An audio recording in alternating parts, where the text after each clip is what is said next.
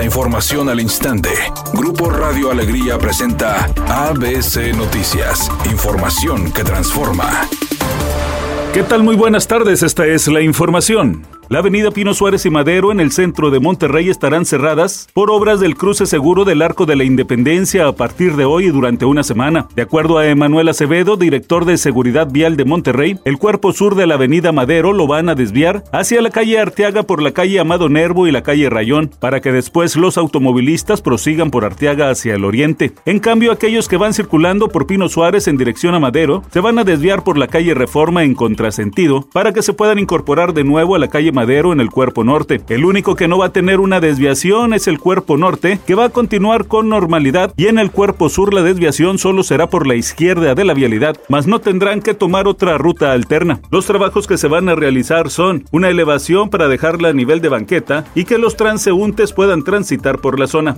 La secretaria de Relaciones Exteriores, Alicia Bárcena, informó este domingo que el gobierno de México brindará la ayuda que sea necesaria a los mexicanos que se encuentran varados en Israel, en la franja de Gaza o en países cercanos al conflicto bélico entre las fuerzas israelíes y el grupo armado Hamas que se desató el fin de semana. A través de sus redes sociales, la canciller mexicana dijo que alrededor de 500 connacionales se han registrado en el formulario de emergencia que abrió la Secretaría de Relaciones Exteriores para ubicar a nuestros compatriotas en la zona de conflicto. Dijo la canciller que con todo compromiso y responsabilidad siguen en comunicación con los mexicanos que se encuentran en Israel.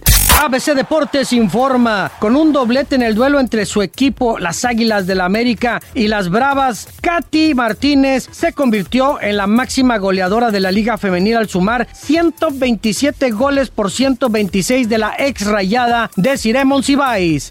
El estudio estadounidense DreamWorks Animation despidió alrededor de 70 personas en los pasados días debido a los paros laborales que han afectado a Hollywood en las últimas semanas. El estudio también se encuentra ajustando su plantilla de empleados con la intención de disminuir costos. La presión financiera que afecta actualmente a los estudios de cine, a las compañías productoras, a las agencias de talentos y demás profesionales en la meca del cine han causado una importante ola de despidos en Estados Unidos.